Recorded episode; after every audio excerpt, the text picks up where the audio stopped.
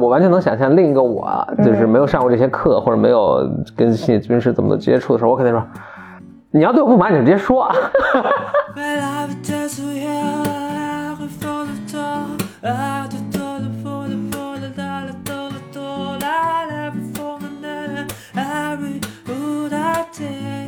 Welcome to another episode of Blow Your Mind。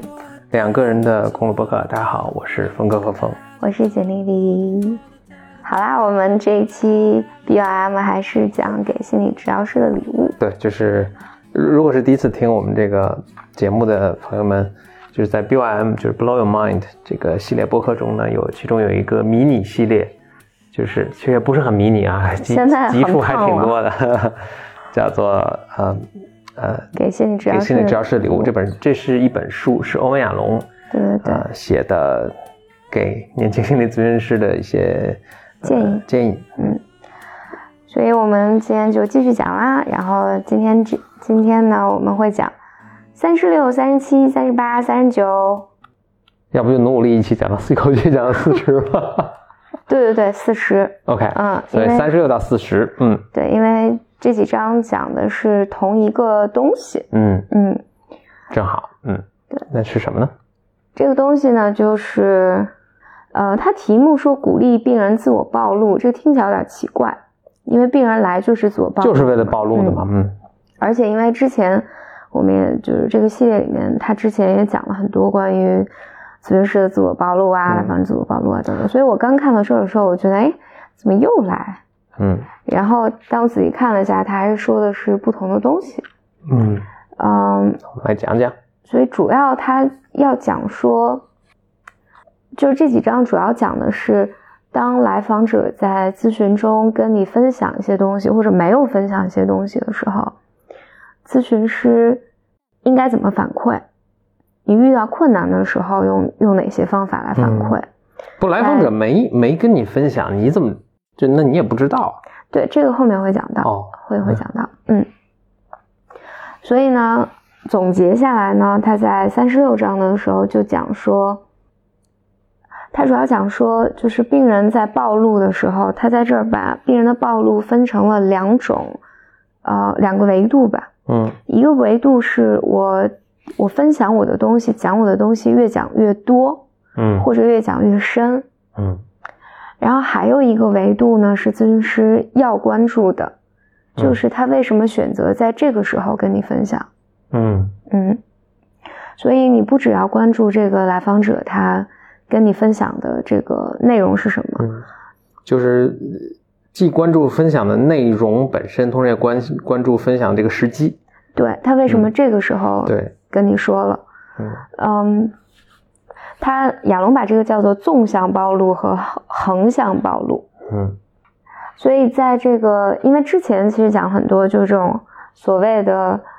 呃，纵向暴露，就是你你说说一件事情，然后我和你一起去探索后面的情绪啊等等，你可能越讲越多，嗯，然后在横向暴露里面，所以今天这个重点它主要在讲横向暴露，嗯，就是你为什么在这个时间节点讲这个，为什么在之前没有讲？嗯，所以咨询师就有可能会问来访者，就是我想我想跟你讨论一下，为什么今天你选择今天把这件事情讲出来？嗯，这个对于你来讲困难吗？你以前有想要告诉过我吗？嗯，你之前是什么让你觉得有点困难，没有告诉我？嗯，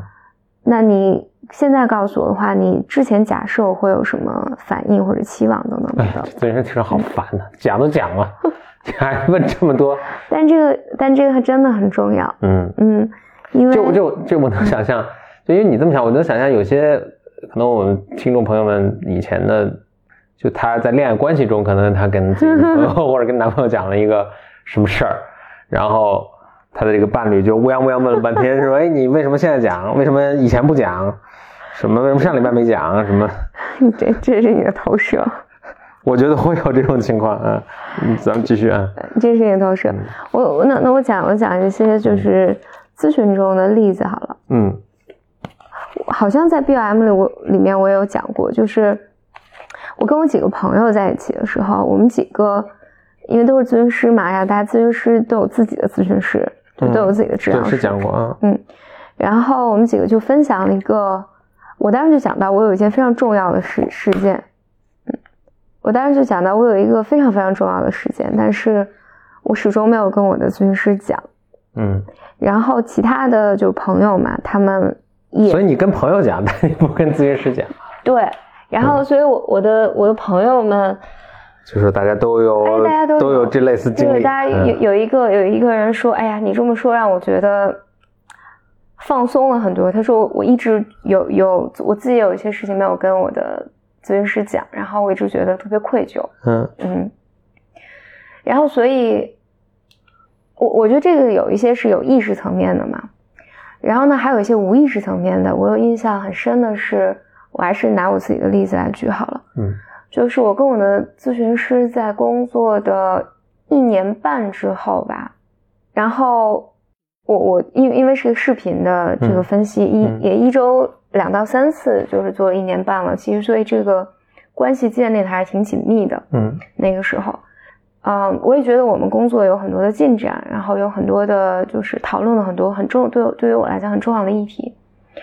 然后我第一次到了纽约，他他的办公室。然后在那个办公室，我就讲了一些非常非常关键的一些内容，嗯，而这个关键的内容呢，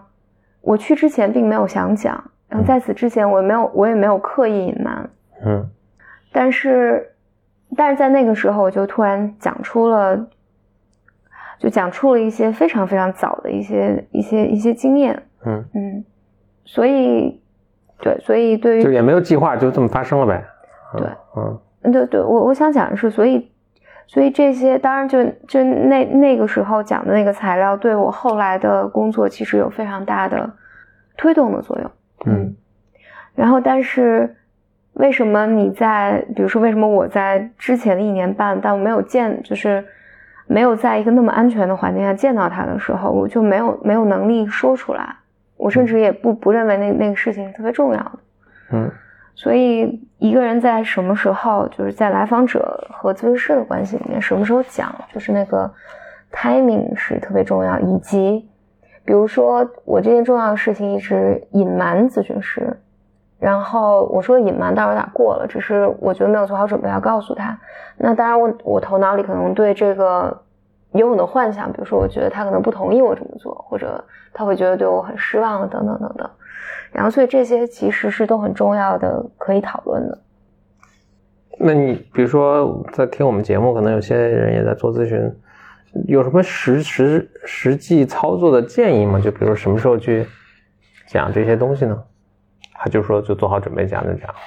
对，我觉得你觉得舒服的时候就讲，但当你有些事情你没打算讲或者不想讲的时候，我觉得，嗯，我会鼓励，我会鼓励你去有一些思考，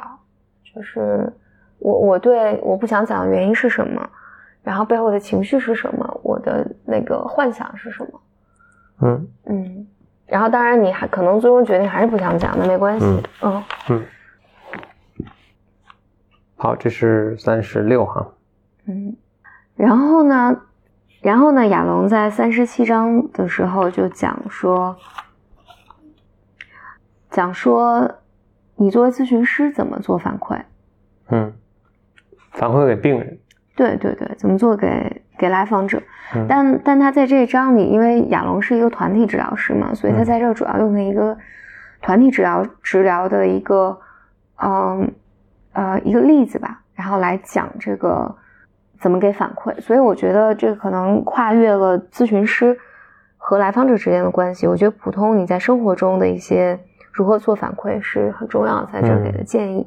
他就说，在团体里面，就是在小组治疗中，因为组员们都会给给反馈嘛，嗯，就是你你这么说的时候会让我想到什么，你这么说的会让我感觉怎样。所以会有大量的这种人际关系模式的这种信息，所以，我我觉得这张里面最重要的一点是，如果你在小组成小组中的话，成员很快就会学习到反馈在什么时候能发挥最大的作用呢？就是以下的四点。第一点是，你的你的反馈是基于此时此此时此地你的观察。嗯嗯，就是我有注意到你当时说说这个话的时候有些迟疑，或者当比如说当小红说什么什么什么的时候，我注意到你好像把脸扭在一边，好像很不耐烦。嗯，我这观察都够敏锐的。然后呢，第二点是，在这个事件发生之后，尽快的能够被反馈，嗯，而不是那个立刻就反馈，对，嗯嗯，就尽快被尽快被被观察被反馈出来，嗯，然后呢，就是关注旁观者的观察和感受，而不是对他的动机进行猜测和解释，嗯，比如说我刚才说你好像。哎，那你说你好像不耐不耐烦，这好像是对对对，这个是动机，这个不是个好的观察，不好啊，是个是个坏的例子。可能多半多半你会说，呃，我我有注意到你那个你把脸扭到一边去了，嗯，我想知道你的感受是怎样的，嗯，而不要就像我刚才一样直接说你好像很不耐烦，嗯就描述一个行为，就不要做解读。然后第四呢是小组成员一起检验反馈的有效性，就是你给了反馈。但你也要知道，你这个反馈提供出来是为了当做材料来讨论的，嗯，而不是我认为你不耐烦，我认为你不是个好的听众，或者我认为你在回避，你就是在回避，嗯，就你不是用一个假装客气的方式去表达你的观点，而是为了拿出来来一大家一起来检验和讨论的，嗯。嗯，所以可能在人际关系中，你也可以给这样的，所以这如果举个例子来说呢，就是。刚才我在说这个的时候，我看到你把脸扭过去。嗯，我想知道，嗯，你的感受是怎样的？这对方会不会觉得你特事儿啊？是的，嗯。但我我我我脸扭过去是因为刚才过去一只猫，我看了一眼。对我，我就如果你你刚才说这个，我觉得很，我觉得你你刚好说到一个我我目前。比较诚实的讲，没有想特别清楚的一件事情，就是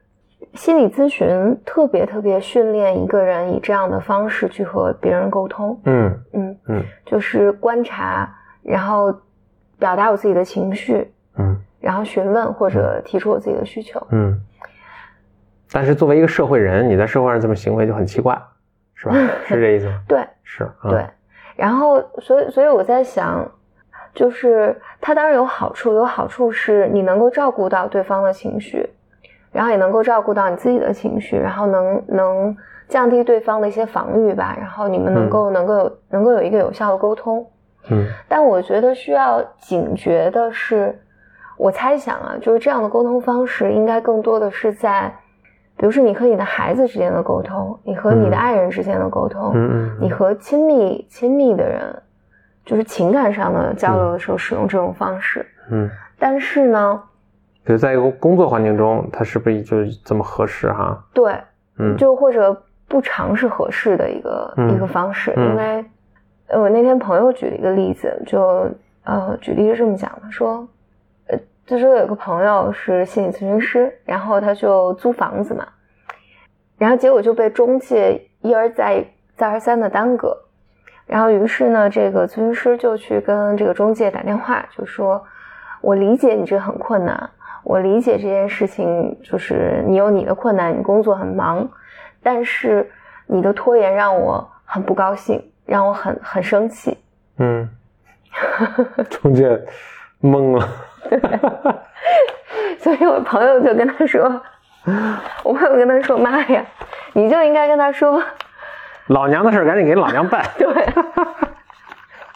你如果在，比如说你如果在下周四还没有把这事给我搞定的话，我就要投诉到你的什么什么什么什么什么局，投诉找你领导。所以，我就给你点差评。对，嗯，所以，嗯，对，所以，所以，所以你看，在就是心理咨询里面这个框架里面，它是有一套自己的语言体系以及。去训练你的方式的，嗯，但我可能想表达的是，嗯，就因为，因为，因为在很多时候，就有的时候，你如果如果和学心理的或者在做咨询的，嗯，或者正在接受训练、咨询训练的人沟通的时候，时候普通人就会觉得特别费劲。嗯嗯，就觉得妈呀，你到底要干嘛？嗯 嗯，你你你在表达的是什么？嗯。但是咨询它训练的是你这套思维方式，还有所以这是我刚才我我表达的就是我没有特别能够特别清楚的区分，就是对我就两我两两个反反反应啊，就你说到这儿，一个是就是你刚才说的这些，就说就是这种沟通方式是不是合适？我这这在正常的日常的人的工作中是不是合适啊？就是我我记得我们在。当时读书的时候不也学了这些吗？后来我们有个讨论，就说：“哎，这东西拿到就是我们都学过这个互相沟通，当然就知道你你的来意嘛，对吧？就是你为什么这么说。但是你在社会上是不是能行？呃，当然最终还是就是说这就是一个，我觉得是个程度了。就可能在某些情况下还是还是需要的，还是甚至你在跟别人谈判，就像比如他跟那个中介，可能就是其实是有利益什么在里面，是在谈谈判的，但是。”哎，建立一个这种互相理解，可能还是也是 OK 的嘛，可能也是有好处。但是你可能你就得对这个情况有一个很什么的，你得有一个判断了，就是这是不是合适了，然后人家会不会觉得就很莫名其妙？但我觉得还有另一个角度，可能相关，但是我觉得是略有不同。就是，比如说我在跟人在这么说的时候，他突然就说说，哎，你看我刚才跟你说这个的时候，你你怎么那么往左，往往扭扭头了？我就会觉得这怎么，就是我会说，就当然我我现在不会这么做，但我如果如果是一个我完全能想象另一个我，就是没有上过这些课或者没有跟心理咨询师怎么接触的时候，我肯定说，你要对我不满，你就直接说，你你这么直拐弯抹角的干嘛？对对对，对，因为就是你你指出这个。其实你听吧，暗含着还是一种不满，对吧？对，反正好像一种在被动攻击你。嗯嗯，又不不直接说你不好，但是说，哎，那你怎么往左边看了呢？嗯，让人很讨厌。嗯 嗯，我我我在想，是是不是有也有可能是因为我们现在不是在一个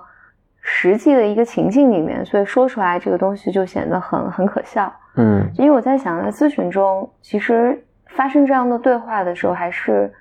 挺自然的。是，这自然的是，你你你可能说的并不是我注意到你的脑袋扭过去，我可能不会说这个，但我会说到我注意到，比如说之前你在描述这个事情的时候，都是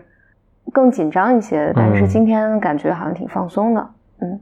我就这样的观察。对，就是就包括前一阵我不是去上海的时候找我那个。师姐算师姐了，韵玲，嗯，一起录，就是她当年也是上那个 Touchy Feely，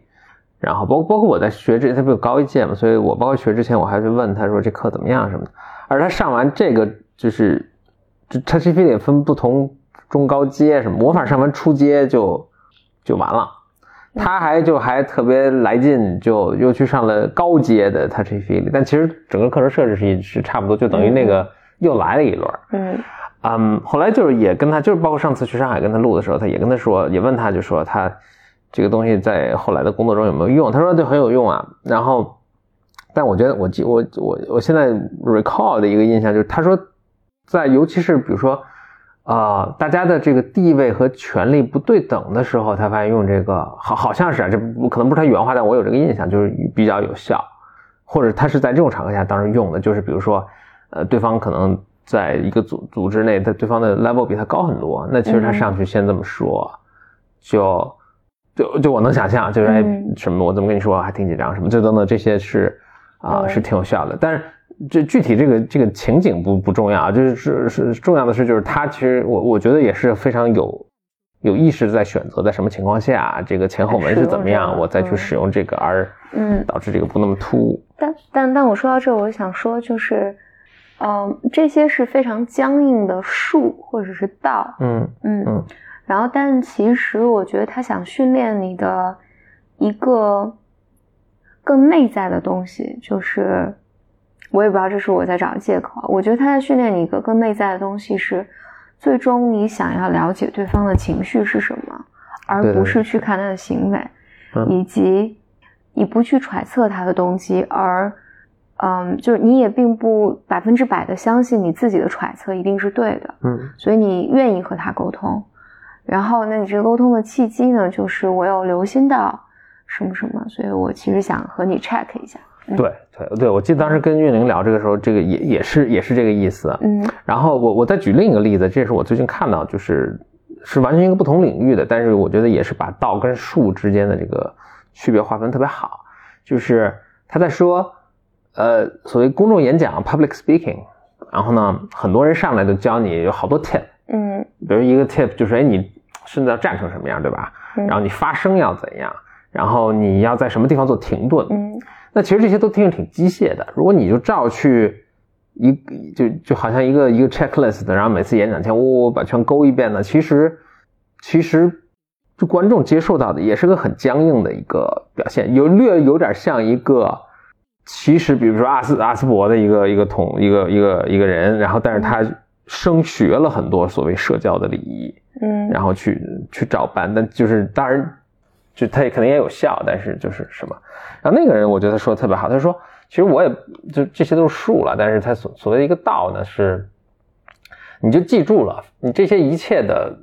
一切的这些招都是为了让你更好的沟通，嗯，就在这个大的框架下，你再看那些所谓的技法的就都 make sense 了，就不会说啊为什么我要这么站，为什么我要这么发发声吐气等等。然后呢？然后另外，他给你一个换，就是你在你能够判断在什么时候用这个比较合适，嗯啊，或者什么时候不用，对吧？就是你你你这最后最后整个一个一个不能算演演演出吧，或者一个表现就会像就很自然，因为其实你的目标是这样。所以这个所以这个道和术的区别吧，所以这个心理咨询刚才这些东西，我的理解也是，就是最终目的是大家更好的沟通，或者怎么样更好的嗯什么，然后就是操起来有这些。点这些 tips 可以用，对，嗯，是的，哎，不过我现在越来越觉得好多东西都没有办法讲，因为你讲出来的时候就显得很很单薄或者很片面，嗯，或者就很偏执，就好像沟通就就一定要这么做，然后但其实其实它是有无数种形态，而且。怎么讲呢？有有有很多个层次，然后不同的情境等等等等。嗯，这就是语言的呃无力了，就是人类也没有 到现在也没有发明出一种更好的方式去传授这些智慧。这就为什么，比如说同样一个老师，同样上的同样的课的内容，对大家都一样学，孩子们可能都是六七岁，就是就就是比如学学学学武术啊，或者学书法的，但大家有不同的悟性。嗯嗯，我现在就逐渐理解，就是悟性到底是什么呢？它就不完全是智力。也不是什么记忆力什么等等，它就是对一个事情对，就是我语言表达出来其实是非常单薄片面的。然后它其实它在下面有千变万化的这个对呃呃这个是各不同的情况你要去发挥啊等等。那有些天赋好或者这个悟性好，他就能领悟，因为这种东西是没法直接教的感觉。对，他能领悟，然后他就就发挥的特别好。有些人呢学的就相对机械，所以这就是。你不管说天赋也好，还是什么其他也好，这个就是能够表现。所以学学心理咨询，我相信也是有天赋好，天赋好，就是就是很很，这一定是的。有点像做饭，就是大家都是同样的菜谱做，对对对，为什么有人就做好吃，有人做不好吃，对吧？嗯。好，然后到了第三十八章，就是他还是在继续讲说，怎么样？你要作为咨询师，你要给来访者有效的、温和的反馈。嗯嗯，他就说，呃，这个也是心理咨询的一个其实最核心的东西，就是，就如果没有这个的话，就是你你的一切都是徒劳的，就是你能看到，嗯，你继续，我的我被蚊子咬肿，嗯嗯，就是拳头那么大的包。这是两个，真是很可怕，两个拳头一样。简历是带着被蚊带着。被蚊子咬的大包，呃，以及最近这脚骨折，给大家录音。嗯，继续。嗯，回来说，他就说那个，就是你作为咨询师看到来访者的问题，这是很容易的一件事情，或者相对容易的一件事情。嗯，但你如何给来访者反馈，然后使他能够工作，这个其实是最难的一个艺术。嗯。所以呢，他在这儿讲的说，亚龙就想讲说，嗯，他觉得在反馈的时候比较有效的步骤。嗯，他说，首先呢，你得先让病人病人成为你的一个盟友。嗯，就是你要请他允许我给出此时此地的观察，然后我会告诉他说这些观察和这些观察为什么对治疗会很重要。他说：“举个例子，他可能在治疗，在某一次的治疗中，他说我有可能跟病人说，啊，在我们的这个咨询里面，我有可能会时不时的检验一下我们俩之间的关系的走向如何，然后这个呢，可能能帮助你能理解到你在生活中的关关系究竟出了什么样的问题。那如果这些观察呢，能够帮助你看到我们之间交往中发生了什么，然后，嗯。”哦，他说，如果我的一些观察能够帮助你看到你和其他人交往的时候发生了什么，他说我会很想把这些观察告诉你，你觉得可以吗？他用用这个方式呢，就等于你和病人之间建立一个契约，而这样呢，你到后面给他反馈的时候，他不会觉得，就像你刚才说的，你对我不爽，直接说嘛。对 对对，是嗯嗯对。对，所以亚亚龙就举了几个例子，比如说，比如说，他说有一个来访者跟他说，这个来访者几个月来和我说话的声音，说说话的时候声音都特别小，而且不直视我的眼睛。于是亚龙是这么说的：说我注意到你从来没有看过我的眼睛，我其实不知道你为什么向别的地方看，但我发现呢，这个让你非常小声的对我说话，让我觉得你很脆弱。这种感觉呢，会使我需要非常小心的权衡我对你说的每一句话。我感觉这种小心呢，会让我没有办法特别自然的对你做反应，也让我觉得好像很难和你亲近。我想知道，我说这些话会让你觉得惊讶吗？也许其他人有有也有这么跟你讲过。嗯嗯，亚龙是用这样的方式去在和这个就这样的措辞去和来访者沟通的。每一次呢，他说我我给反馈的时候，只关注于我观察到的行为，以及我对这些行为的感受，然后避免动机揣测，就是避免猜测你为什么这么做。我我不会说，他说我不会评论，比如说你是为了躲避我，所以不看我，或者你就通过做笔记的方式来控制我，或者你你就是讲些有的没的来取悦我。他不会在这个阶段去给这个反馈。他说，每一次这么讲呢，他的想法是想要和病人多亲近，更多的了解他们。但我必须要说，其实所谓动机的揣测，因为我看到这儿的时候也有点犹豫，就是因为在精神分析里面，或者在动力学取向的治疗里面，其实很多时候咨询师是给诠释的。嗯，诠释的英文叫呃解释，interpretation。对对对，嗯。就是个动机的揣测，嗯，对啊，那个那个就是一个，嗯，赤裸裸的揣测。对对对，我我，但但当然，这个这个揣测不是我告诉你就是这样，而是我有一个假设，我有一个猜测，我来跟你核实一下，嗯，你的感受，嗯，然后扔出来，就是我觉得好像这个东西会让你跑开，所以你为了回避这个，所以你做了那个事情。然后你再听来访者他的反馈，来访者可能说不是这样的，我觉得完全不是这样，嗯嗯，或者来访者说好像是，也可能是，但我不知道，嗯，都有可能。嗯，然后在第三十九章呢，亚龙就讲了，又讲了一个反馈的技巧。这个技巧很逗，这个技巧的意思是，你不要给那种泛泛的反馈，比如说，嗯，比如说病人问你说。你是不是喜欢我？嗯，或者你是不是不喜欢我？你喜不喜欢我？就是，就是不要简单的给予，就是喜欢不喜欢，就你要重新的定义这个问题。然后，所以他在这儿，这听起来在谈恋爱中也很很实用。我穿这好看不好看？重新什么定义一下？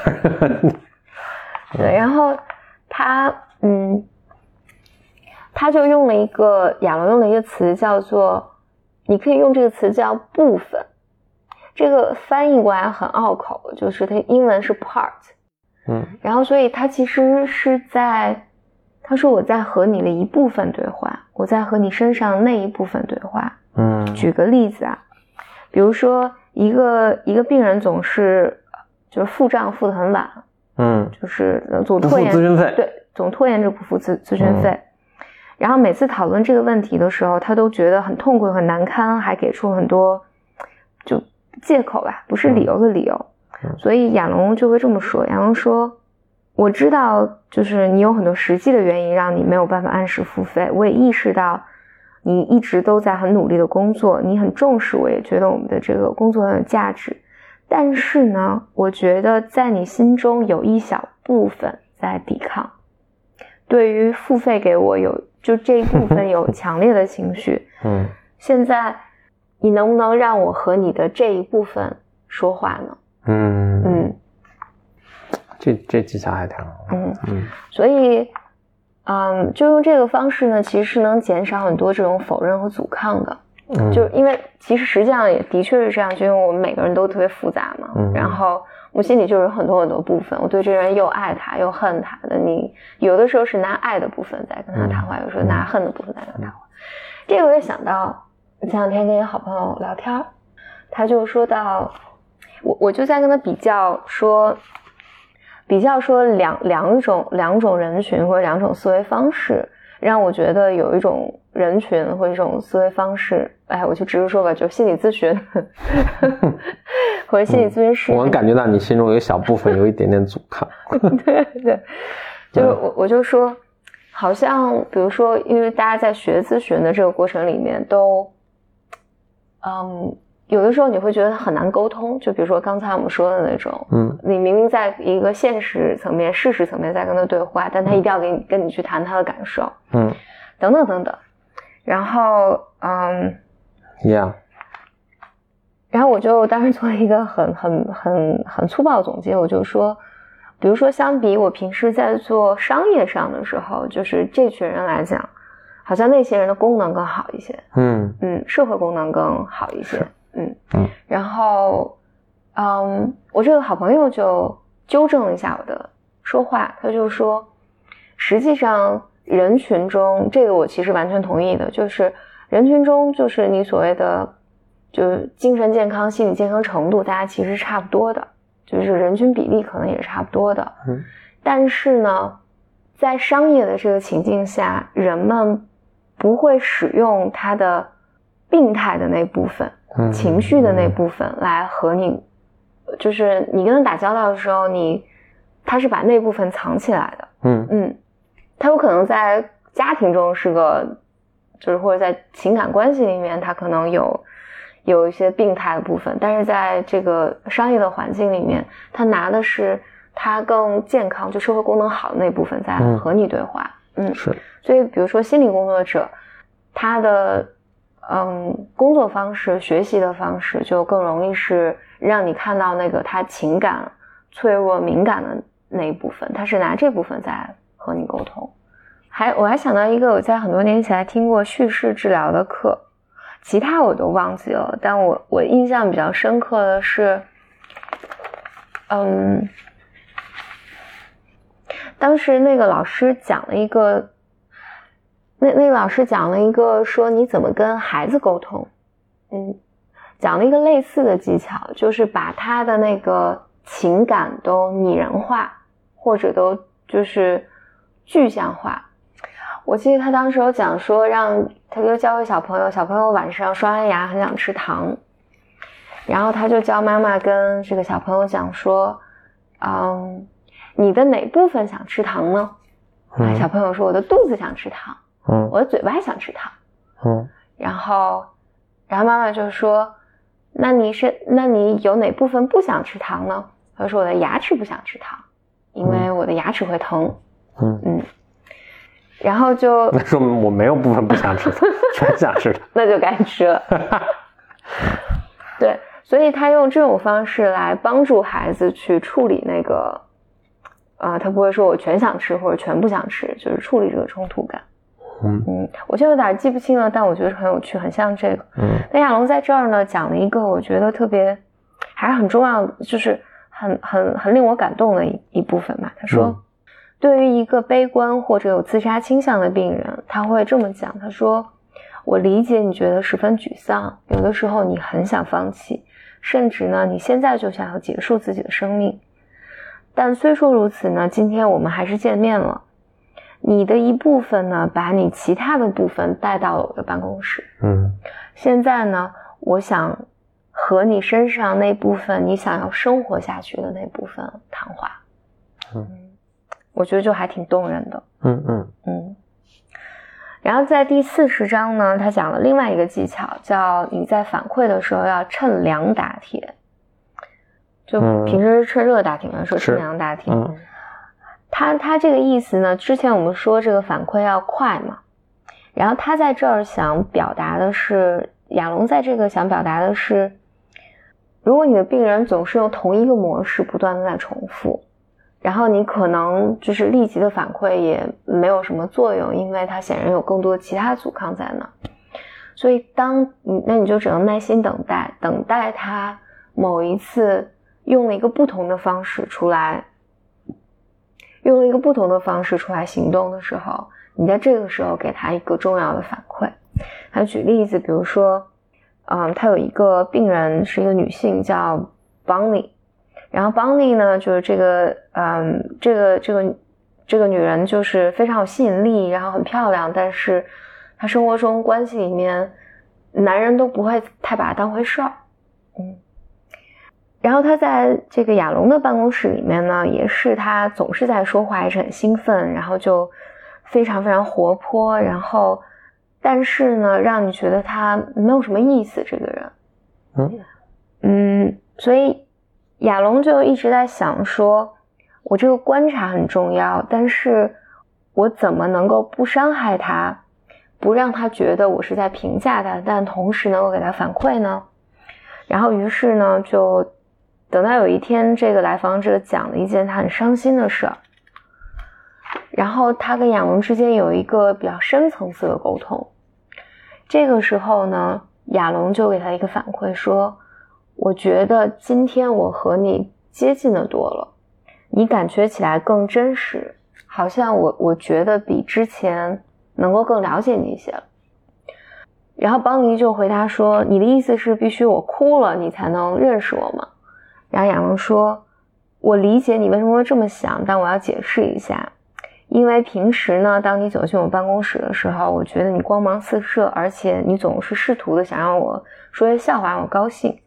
但那个在某种程程度上让我觉得离真实的你远了。然后今天我就有些不同，我今天真的感觉到和你有些连结了。我猜想这种连结是你平时希望在。”社交中能够获得的，所以，嗯，我想知道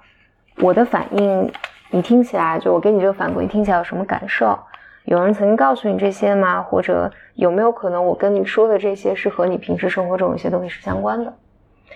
就是他用这种